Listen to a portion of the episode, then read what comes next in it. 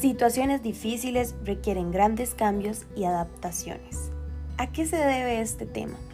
Bueno, se debe a que la situación actual nos ha obligado a reinventarnos, pero también ha obligado a algunas cosas a adaptarse. Por ejemplo, el mercadeo ha sido una de las cosas que más ha tenido que buscar un cambio en la forma de llegar a las personas. Por ejemplo, antes de la pandemia, hacer cataciones de un producto para que las personas reconozcan su sabor y den sus diferentes opiniones sobre su aceptación era una de las cosas más usadas por las empresas para el marketing.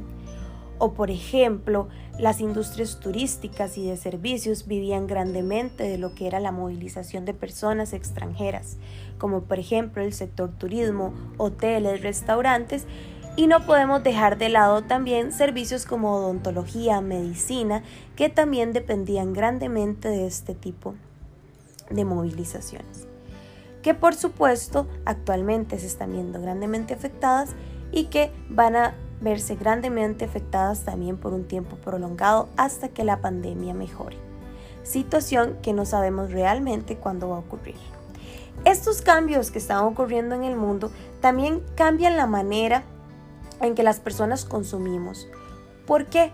Bueno, porque al no salir de casa, al no tener un libre tránsito, debemos buscar la manera de entretenernos. Por ejemplo, las tendencias de consumo han cambiado a que las personas ya no buscan tanto comprar ropa para salir, un fin de semana o ropa casual, sino lo que buscan son pijamas. ¿Por qué?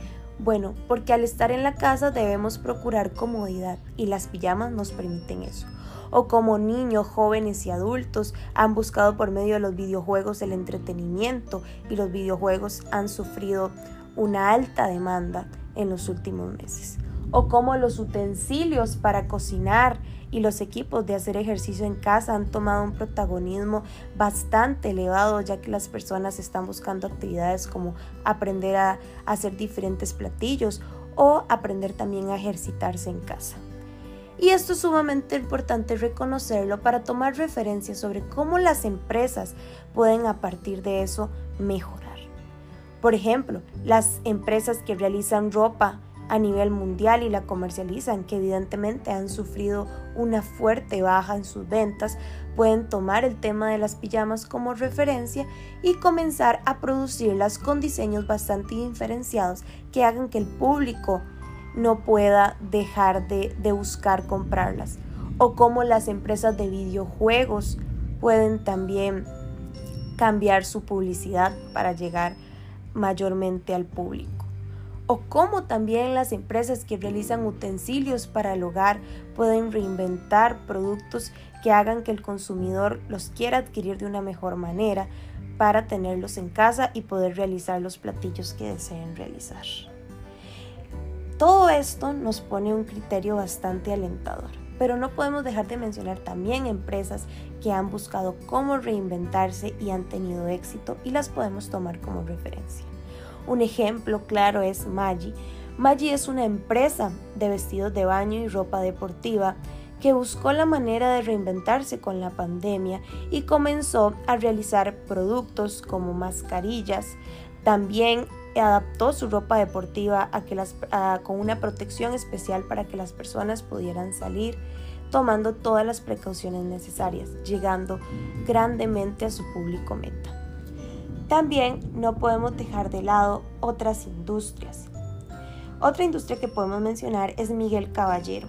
Ellos son productores de ropa, de cuidado personal y cascos, que comenzaron con la producción de trajes para personal médico y tapabocas, reinventándose también con gran éxito.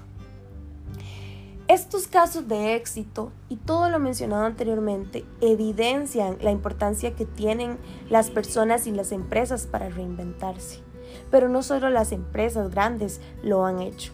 En mi caso, mi familia y yo hemos tenido que buscar la manera de cómo hacer que nuestro negocio no pierda ventas grandemente que nos lleve al cierre. Y lo que hicimos fue en gran parte reforzar nuestra participación en redes sociales y mejorar el valor agregado de nuestro producto. Y eso también evidencia que en realidad lo que hace la diferencia no es lo que tenemos a la mano para, para hacer el cambio, grandes cantidades de dinero o un gran equipo, sino las ganas que tenemos de salir adelante.